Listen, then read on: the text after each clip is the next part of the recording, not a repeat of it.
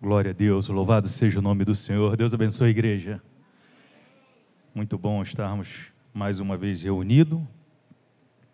Uma tarde um pouco corrida, corrida a tal ponto que eu esqueci nada mais, nada menos em casa do que o tablet e a Bíblia Sagrada que eu, que eu usaria para pregar. E eu estou aqui então com a Bíblia emprestada do nosso evangelista André mas graças a Deus eu tinha um arquivo salvo no celular, porque eu não teria, teria muita dificuldade de pregar sem o esboço. Por que, que foi corrida a minha tarde? Eu disse para os irmãos no decorrer da semana que eu tinha duas famílias que eu traria para como convidado para esse culto. Eu já estava até lendo o livro mentalmente. Eu falei: esse livro é meu, ninguém toma esse livro. Quando foi na segunda-feira, uma das famílias, que seria um amigo meu de infância, cresceu comigo, um jovem muito abençoado, trabalhador, foi meu padrinho de casamento. Na segunda-feira de noite, me chega a notícia que ele faleceu. E aí eu procurei rapidamente, depois de ter vivido o luto, uma outra pessoa para me trazer para a igreja. O coração essa semana ardeu para trazer gente para a igreja. E aí, uma das famílias que estaria comigo aqui agora, há 10 minutos antes do, de eu chamá-lo, e aí, tudo certo? Tudo certo, já estamos nos arrumando. A filhinha dele pega a chupeta que caiu no chão, não viu que estava cheia de formiga quente, botou a chupetinha na boca. E ele me mandou a foto com a boca da menina toda arrebentada. Estava indo para o médico agora.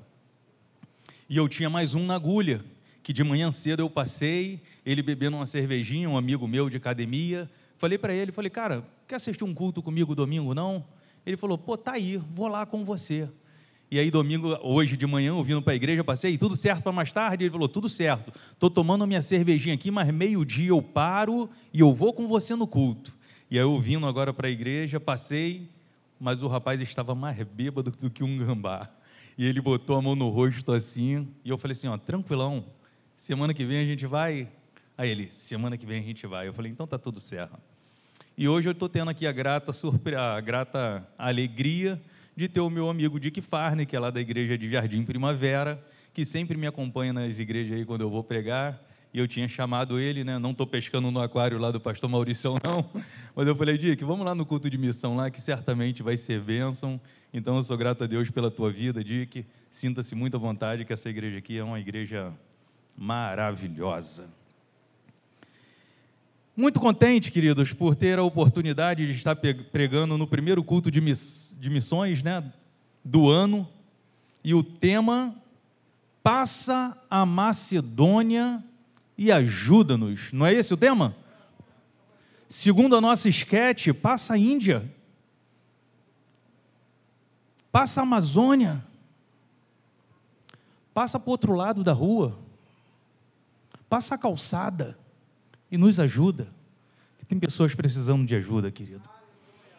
E eu gostaria de estar lendo o texto de Atos dos Apóstolos, capítulo 16, do verso 6 ao 10, que é o, que é o texto base da nossa mensagem, e nós vamos estar fazendo algumas considerações. Atos dos Apóstolos, capítulo de número 16, verso de número 6.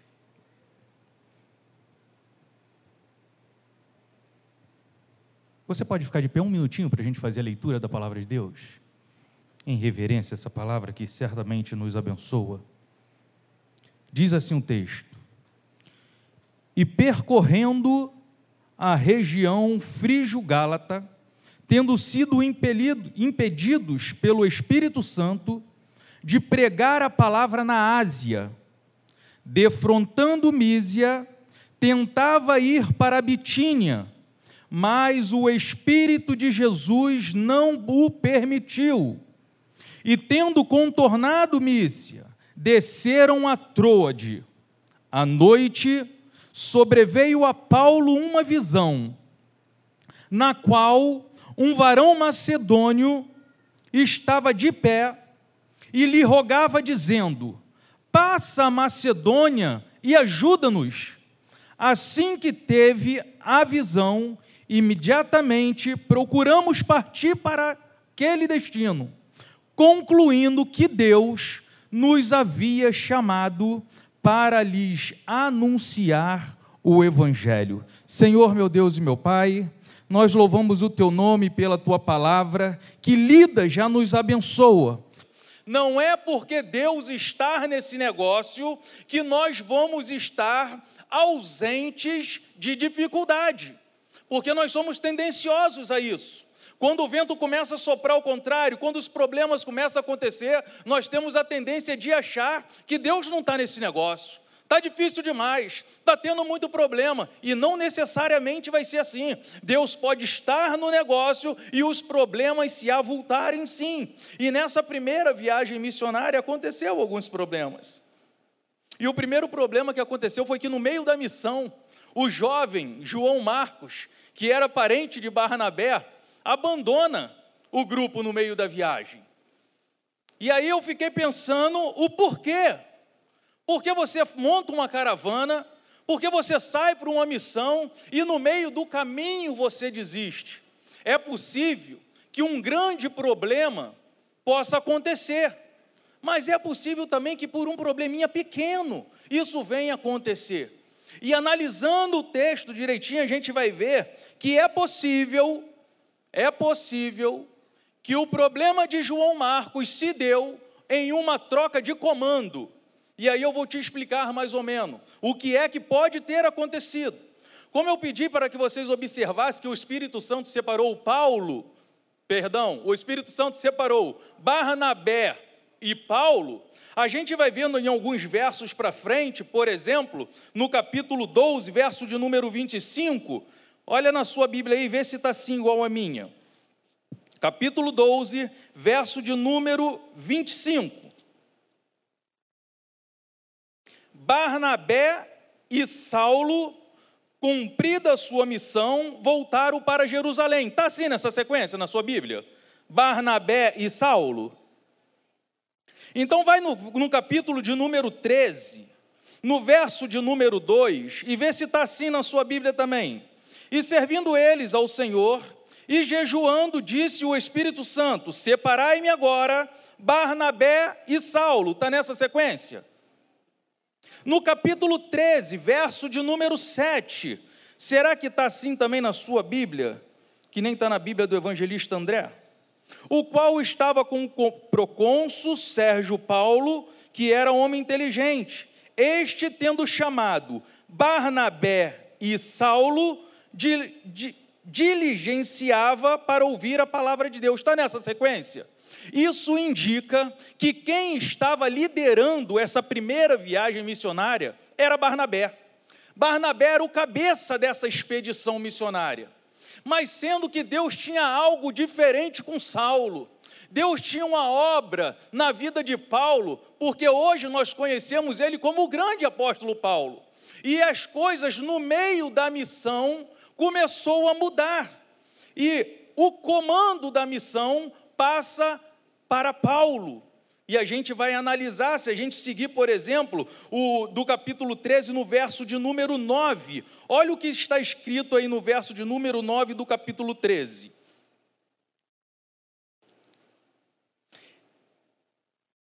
Atos dos Apóstolos, capítulo 13, verso de número 9.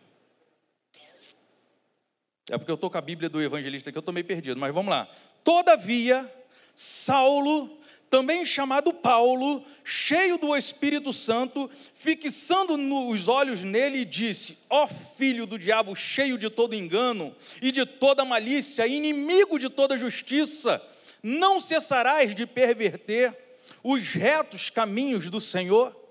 E a partir desse momento, tudo o que a Bíblia vai dizer vai colocar Paulo em primeiro lugar. E isso vai ficar assim muito explícito no, no capítulo 14.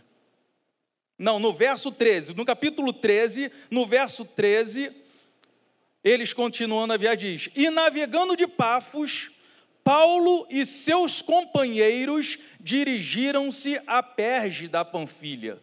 Então, desse momento em diante, Paulo está liderando a missão. Então a gente acredita que por causa dessa troca de comando, João Marcos pode ter se entristecido. É possível. E ele abandonou a missão. E isso é, é muito comum né, para a família Maranata, porque sempre em trocas de comando tem sempre um que né, vai para um outro lugar, não me, não, eu quero eh, vir para outra igreja, quero ser pastoreado por outros pastores. Isso para nós não é novidade, mas nos mostra uma falta de maturidade.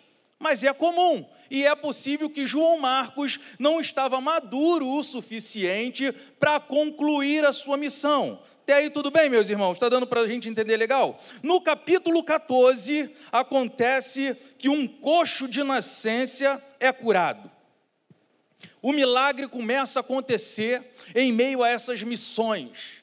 Deus começa a manifestar o teu poder e o povo começa a ver as maravilhas sendo feitas, a ponto da multidão querer adorar a Paulo e Barnabé como eles fossem um Deus. E queriam sacrificar animais a eles. E a Bíblia vai dizer que com muito esforço eles impediram que aqueles homens fizessem isso. Não faça isso, nós somos homens igual a vocês. Nós temos que adorar o único Deus, ao Senhor Criador de todas as coisas. E é muito louco, querido campo missionário, porque ao mesmo tempo que eles estão querendo te adorar como Deus, Paulo desce alguns judaizantes lá para para a região onde eles estavam, criam uma fofoca, criam um tumulto e agora apedrejam Paulo, a ponto de quase matar Paulo. Diz a Bíblia que os discípulos pegam Paulo, leva para fora da cidade e aí eles seguem viagem. E como se não bastasse toda essa gama de adrenalina, né? Esses judeus vinham atrás pregando para os gentios que se convertiam, dizendo: vocês precisam circuncidar-se, vocês precisam cumprir a lei de Moisés para que vocês fossem salvos, para que vocês sejam salvos. E isso é um problema muito grave. E foi essa questão que foi a mola mestre para que se fizesse a segunda viagem missionária. Porque Paulo dizia para eles assim: não, os gentios não têm que cumprir a lei. As leis é para os judeus. E aí eles foram a Jerusalém, fizeram um concílio com os apóstolos, e os apóstolos então decidiram que não era necessário que os gentios se circuncidasse e tampouco cumprisse a questão da lei. E aí eles deram o parecer no capítulo 15 de Atos dos Apóstolos.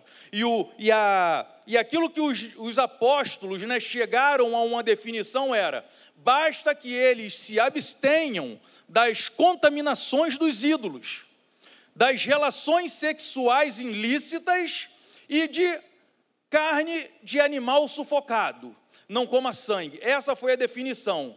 Paulo então volta então com Barnabé e aí eles levantam uma hashtag, segunda viagem missionária. Vamos passar pelas igrejas que nós levantamos, anunciando que houve uma decisão dos apóstolos em Jerusalém que não é obrigada a cumprir a lei de Moisés e nem tampouco circuncidar-se. E aí começa a segunda viagem missionária. Vamos embora, Paulo. Vamos embora, Barnabé. Vamos. Então Paulo falou: arruma as coisas, Barnabé, vamos partir para a segunda viagem missionária. E aí Barnabé me levanta a seguinte questão: vou levar João Marcos comigo, Paulo? Não vai, não.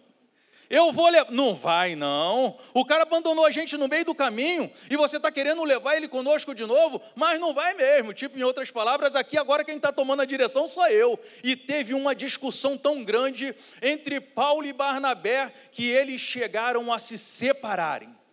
E aí a gente pensa: aconteceu uma desgraça. Aquela, aquela comitiva que seria bênção para as nações, estão rachada, estão dividida, mas o nosso Deus, ele é especialista em consertar as coisas e melhorar as coisas, porque nós teríamos uma caravana missionária, agora nós temos duas, porque Barnabé pega João Marcos e vai para um lado, e Paulo chama Silas e vai para uma outra direção. Agora nós temos duas comissões missionárias espalhadas pelo mundo pregando o Evangelho. E aí eu coloquei aqui, queridos, que problemas, dificuldades, divergências não significam definitivamente ausência de Deus. As nossas indiferenças, as nossas maneiras de pensar, elas não significam que nós estamos com ausência de Deus, não, de maneira nenhuma. Nós podemos divergir no campo das ideias, sim, mas Deus pode te usar com graça, Deus pode me usar com graça, pensando da minha maneira, você pensando da sua maneira, desde que nós estejamos pensando de acordo com as Escrituras sagradas. Os nossos problemas não podem nos impedir de ouvirmos a voz do Senhor Jesus. E agora a gente já está propriamente dentro do texto lido, querido. As minhas adversidades, as minhas preocupações, os meus dilemas, eles não podem ser tão grande a ponto de nós não ouvirmos a voz de Deus. E graças a Deus pela vida do apóstolo Paulo, graças a Deus pela vida de Silas, que mesmo vivendo esses momentos conturbados, de racha, de pensamentos diferentes, eles estavam com os seus ouvidos espirituais atentos à vontade de Deus. E se nós analisarmos o texto que a gente leu, a gente vai perceber isso. Olha o que diz o texto que foi lido no início: e percorrendo a região frígio-gálata, tendo sido impedidos pelo Espírito Santo de pregar a palavra na Ásia. Paulo queria ir para a Ásia pregar o Evangelho, mas o Espírito Santo o impediu e ele entendeu que Deus não queria que ele fosse para a Ásia. Isso é maravilhoso demais, querido. Hoje o pastor de manhã estava falando sobre o coração, como que o coração do homem é enganoso. Ele fica receoso quando alguém sentir no coração. Se sentiu no coração, vai orar, querido, porque o coração do homem ele é enganoso e de tudo corrupto. Então Paulo sabia disso e ele queria pregar na Ásia, mas o Espírito Santo falou: não é na Ásia que tu vai pregar, Paulo. E eu acredito que Paulo, como homem de Deus, diz assim: tudo bem, Senhor, então eu vou contornar. E aí o texto continua: e defrontando Mísia, tentavam ir para a Bitínia, mas o Espírito de Jesus também não permitiu. E aí, querido, de repente, se fosse eu e você, com o coração cheio de vontade de pregar a palavra de Deus, queria ir para a Ásia, o Espírito Santo não deixou. Agora eu estou contornando para ir para outra situação, o Espírito de Jesus também não está querendo. Então eu acho que Deus não quer que eu faça missão nada, mas não, quando nós estamos querendo viver o centro da vontade de Deus, a gente não, não é daqueles que retroage, não é daqueles que olham para trás, mas a gente continua buscando a direção do alto. E aí o texto texto vai de continuar dizendo: à noite sobreveio a Paulo uma visão, a qual um varão macedônio estava em pé e lhe rogava, dizendo: Passa Macedônia e ajuda-nos. Assim que teve a visão, imediatamente procuramos partir para aquele lugar, por quê? Porque nós concluímos que Deus havia nos chamado para lhes anunciar o Evangelho, e quando eu percebi que a presença do Pai, que a presença do Filho e a presença do Espírito Santo estava envolvido nessa situação, então eu pensei comigo, a missão, ela só é bem sucedida se for em concordância com o Pai, o Filho e o Espírito Santo de Deus, querido.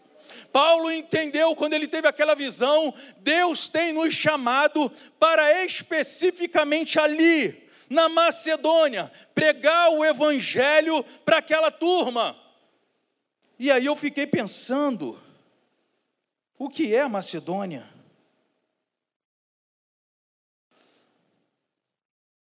O que é a Macedônia? Macedônia é um lugar de injustiça, um lugar ausente da presença de Deus, uma região totalmente dominada por espíritos malignos. E é para esses lugares que Deus quer levar os seus missionários.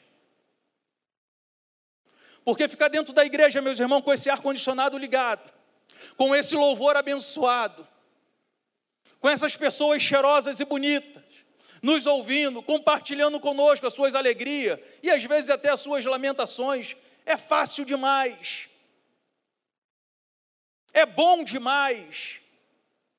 Mas existe uma turma lá fora gritando por socorro, indo a passos largos para o inferno, morrendo sem salvação, porque nós nos acostumamos a ficar em lugares confortáveis.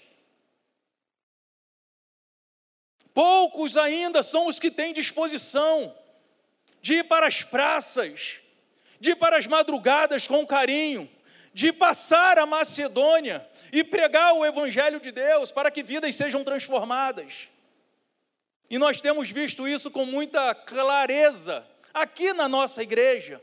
Quando a gente pergunta, nossa igreja é lotada, quando a gente pergunta quem é convidado, quem, quem é o visitante aqui? Não tem visitante, só tem crente.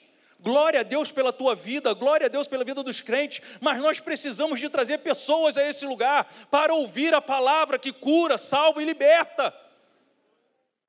A gente precisa continuar tendo aquela alegria de pregar o Evangelho e ver as pessoas se convertendo ao Senhor Jesus Cristo, porque essa é a missão da igreja.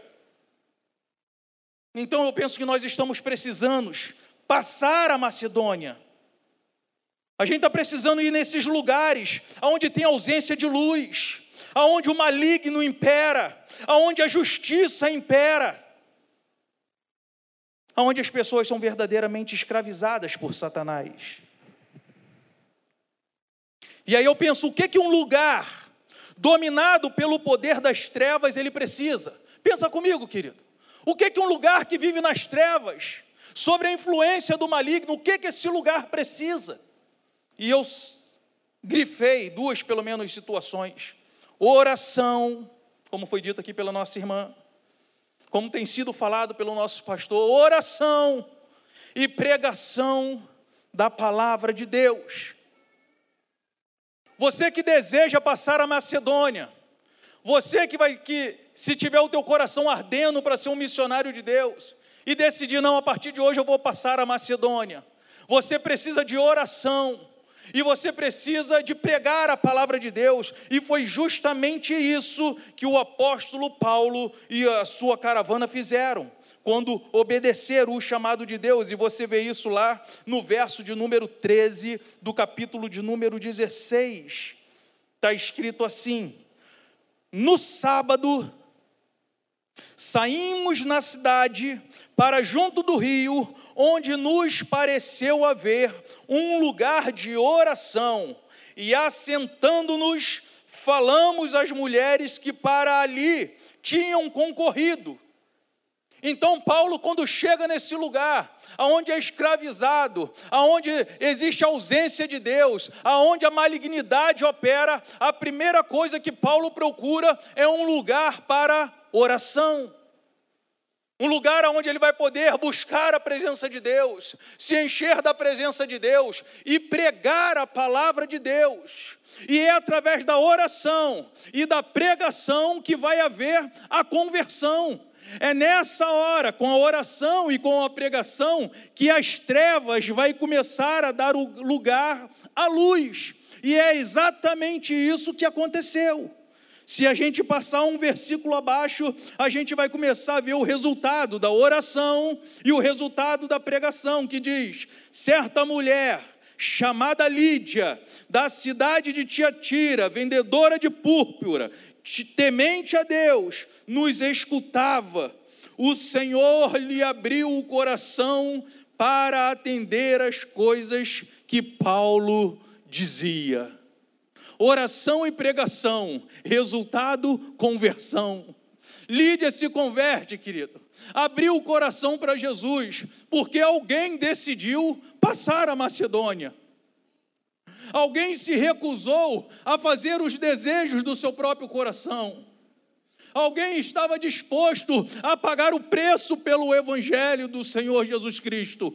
E aí, quando alguém se coloca nessa posição, as pessoas que estão vivendo a sombra da escuridão, estão morrendo asfixiadas sem o oxigênio do céu, ouve a pregação da palavra de Deus e se converte ao Senhor Jesus. E esse é um dos maiores milagres, querido, que Deus opera na vida do ser humano. É quando ele tem a vida transformada, como foi o caso de Nicodemos, nós ouvimos pela manhã, é necessário nascer de novo. E como é que a gente nasce de novo? Com oração e pregação da palavra de Deus. Lídia se converte. E aí eu vejo uma grande característica de uma pessoa que se converte ao Senhor Jesus. E tomara que você não se não vista carapuça, porque uma grande característica daqueles que são convertidos pelo Evangelho, pela palavra da pregação, a característica é que essa pessoa, ela quer ser um servo do Senhor Jesus, ela quer servir ao Evangelho, aquilo que ela recebeu de graça, ela quer dar de graça, flui no coração dessa pessoa o desejo de alguma maneira ser usada por Deus para a obra a qual Deus a salvou. E aí você vai ver Lídia implorando aqueles homens depois de convertida. Se vocês acham mesmo que eu sou digna desse evangelho, entra na minha casa, fica na minha casa, eu vou servir vocês, eu vou dar amparo para vocês aqui nessa cidade, eu vou trabalhar para vocês aqui nessa cidade. Então, querido, uma característica forte de uma pessoa que se converte ao Senhor Jesus é o desejo que flui no coração de ser usado pelo Senhor. Um convertido ao Senhor, ele não se conforma, querido, de vir de manhã, domingo, para a igreja e se dar por satisfeito. Não, já recarreguei as minhas baterias espirituais, eu já consigo ficar alimentado até o próximo domingo. Não, a pessoa que se converte ao Senhor Jesus, ela tem um desejo ávido no coração de estar no meio do povo de Deus, de servir ao povo de Deus, de procurar saber aonde eu sou útil. Pastor, o que eu posso fazer para ajudar? Eu posso ficar ali na portaria, tem um banheiro para me lavar, tem um, um folheto para me distribuir, tem uma água para me levar para quem estiver pregando ou para quem estiver cantando. A gente quer fazer alguma coisa para o reino, querido. Por quê? Porque nós fomos convertidos pela palavra de Deus. E tomara que eu me converta a cada dia. Tomara que esse desejo de servir ao Senhor a cada dia aqueça mais e mais no meu coração. Deixa eu molhar a garganta aqui, senão dá ruim.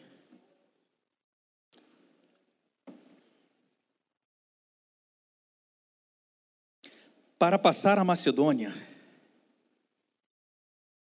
precisamos bater de frente com o sistema do mundo. Está disposto, querido? Está disposto a passar a Macedônia? Vai ter que bater de frente com o sistema do mundo. E bater de frente com o sistema do mundo não é fácil. E não é para qualquer um. Eu queria te convidar a analisar aí na sua Bíblia o verso de número 18. Paulo passou a Macedônia e agora ele vai bater de frente com o sistema, preste atenção. Verso de número 18. Isto se repetia por muitos dias. Então Paulo, já indignado, voltando-se, disse ao Espírito: Em nome de Jesus Cristo eu te mando, retira-te dela, e ele na mesma hora saiu. Deixa eu te explicar.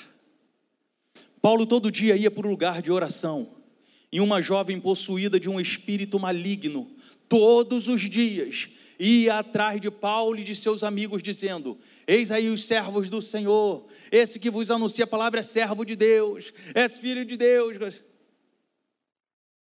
E Paulo, indignado, repreende o espírito maligno que estava sobre aquela pessoa. E aquela menina, no mesmo instante, ela é curada, liberta, glória a Deus e aleluia.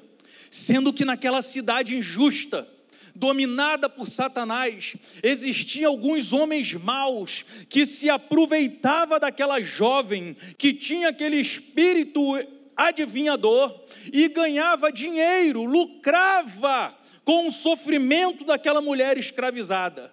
E quando eles viram que a mulher estava liberta, que ela já não adivinhava mais nada, e que com isso eles não lucrariam mais, eles ficaram irados com Paulo e Silas, porque ele estragou o sistema, ele emperrou a ferroagem do sistema a qual aqueles homens se locupretavam com o sofrimento daquela menina. E agora eles tiveram que pagar um preço, querido. E aí eu coloquei para bater de frente com o sistema, precisamos estar dispostos a pagar o preço. E quando eu digo isso, sempre alguém se levanta. Mas Jesus já pagou o preço? Sim, Jesus pagou o preço pela tua salvação. Agora, na nossa missão, querido, se você quiser passar a Macedônia, se você quiser bater de frente com o sistema, existe um preço a ser pago sim, e às vezes o preço é alto. E esses homens aqui experimentaram isso. Olha o que está escrito no verso 19 ao verso de número 24 vendo os seus senhores que se lhe desfizera a esperança do lucro, agarraram em Paulo e Silas e o arrastaram para a praça, à presença das autoridades, e levando-o aos pretores, disseram: Estes homens, sendo judeus, perturbam a nossa cidade, propagando costume que não podemos receber nem praticar, porque somos romanos. Levantou-se a multidão unida contra eles, e os pretores, rasgando-lhe as vestes, mandaram açoitá-los com vara, e depois de lhes derem muitos açoites, os lançaram no cárcere, ordenando ao carcereiro que os guardasse com toda a segurança. Este, recebendo tal ordem, levou-os para o cárcere interior e lhes prendeu os pés nos troncos. Queridos, eu fico pensando, eu, eu, eu tento entrar dentro desse texto o cara está na direção de Deus, o cara está no centro da vontade de Deus, está pregando a, a, palavra de Deus e as pessoas estão sendo libertas, as pessoas estão sendo curadas, os coxos estão andando. Aí acontece algo que a gente não sabe entender, por causa da ganância. Aqueles homens pegam Paulo e Silas com tanta ira, e chicoteiam aqueles homens, machucam aqueles homens, e como se não bastasse, jogam aqueles homens no cárcere, dizendo para o carcereiro: coloca eles no cárcere interior, na onde, onde ficam os bandidos de maior periculosidade. E a Bíblia diz que o carcereiro atende às ordens, prende os pés daqueles moços num tronco, e ali eles estão agora amarrados, machucados, pensativos, penso eu. E de repente, se fosse eu e você, nós estaríamos questionando ao Senhor: por que Deus? Por que, Senhor, essas coisas acontecem? Se nós estamos fazendo a tua vontade, se nós estamos aqui com nosso coração desejoso de acertar e estamos vendo o teu agir, estamos vendo a sua manifestação. E por que agora eu estou aqui todo machucado? Por que agora eu estou aqui preso? Mas não, querido, aqueles que estão dispostos a pagar um preço, eles não murmuram, eles não reclamam.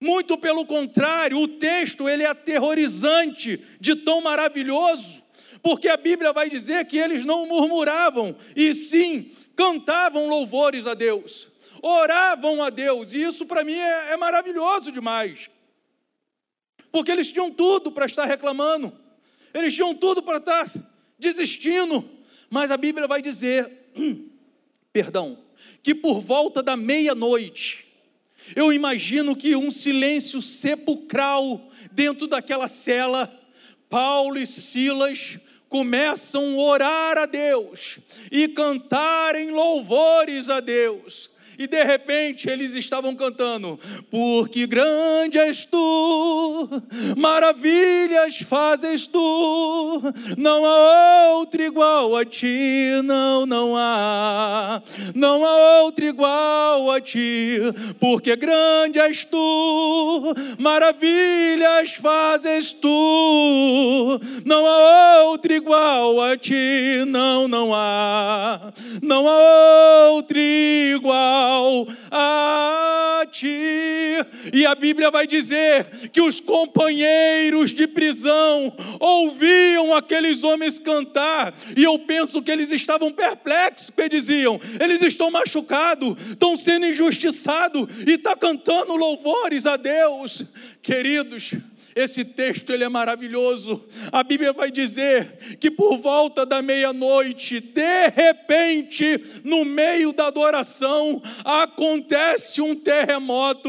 Eu queria te dizer nesta noite que aqueles que estiverem dispostos a passar a Macedônia, aqueles que estiverem dispostos a pagar um preço, aqueles que estiverem dispostos a bater de frente com o sistema, vai experimentar a manifestação do Deus do de repente, de repente aconteceu um terremoto, e a Bíblia diz que as cadeias se quebraram, todos foram libertos, aleluia. Quando nós não vivemos uma vida de murmuração, aqueles que nos rodeiam nos têm como bons exemplos. Não murmure na sua caminhada, glorifique a Deus Continue magnificando o nome do Senhor, porque aqueles que te rodeiam, ainda que não entendam, vai perceber que o Deus do de repente é na sua vida. De repente, aquele teu ente querido vai ser curado em nome de Jesus. De repente, aquela pessoa que você está está orando para que a depressão a abandone, de repente, ela vai ficar curada aquela porta que você está tão, tão querendo do Senhor, de repente ela vai se abrir. Aquela família que você está intercedendo, de repente ela vai se achegar ao Senhor. Nós servimos ao Deus do de repente, querido. E eu quero profetizar que na sua vida, de repente, as coisas vão começar a acontecer para a glória de Deus. Coisa boa é, mesmo sem entendermos, nos lançarmos nas mãos do Deus do de repente. Fica de pé comigo, querido, que eu quero orar pela tua vida em nome de Jesus.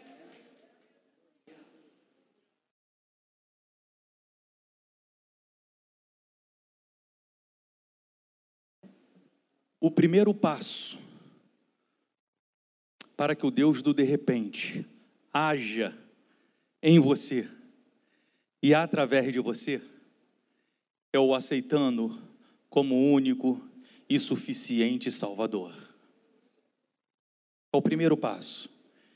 E eu gostaria de abrir essa oportunidade para você nesta noite. Se tem alguém conosco aqui nesta noite que ainda não confessou Jesus como seu único e suficiente, Senhor e Salvador. E gostaria de fazer isso nesta noite. Basta que você faça um sinal com uma das suas mãos assim. Eu quero aceitar Jesus como Senhor e Salvador da minha vida. Tem alguém conosco? Tem alguém que gostaria de confessar Jesus Cristo como Salvador e ainda não fez? Essa é a oportunidade. Amém. Agora eu queria te convidar, você que tem o desejo no coração de passar a Macedônia, você que tem o desejo no teu coração, após ouvir a palavra pregada, os louvores cantados, as ministrações que foram feitas e entendeu que não existe mais a possibilidade de você ser um crente somente de banco, que você quer daqui para frente viver de uma forma diferente, eu quero te convidar a colocar a mão no seu coração, que eu quero orar por você nesta noite, pedindo a Deus que aqueça o teu coração de maneira que você seja um inconformado com a mesmice. Soberano Deus e eterno Pai, Nós queremos glorificar o teu nome, Pai querido, porque nós entendemos que a tua palavra nos convida a passar a Macedônia. Nos ensina, Senhor, a sair do nosso lugar de comodidade para sermos uma ferramenta nas tuas mãos.